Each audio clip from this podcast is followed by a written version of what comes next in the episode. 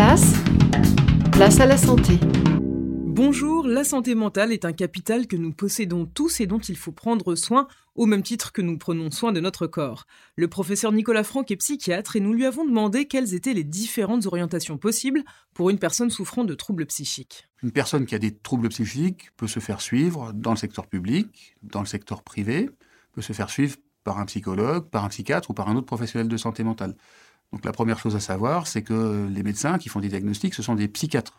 Ce sont les seuls qui sont habilités à prescrire avec les infirmiers de pratique avancée des médicaments quand c'est nécessaire. On priorise toujours les techniques non médicamenteuses qui peuvent être dispensées pour les psychothérapies par des psychologues. Et puis après, il y a des techniques de rééducation, celles de réhabilitation psychosociale, qui sont dispensées par d'autres professions, les infirmiers, les ergothérapeutes et les psychomotriciens par exemple. Si vous souhaitez retrouver toutes nos chroniques sur la santé mentale, rendez-vous sur la chaîne YouTube de Place à la Santé ou bien sur notre page Facebook.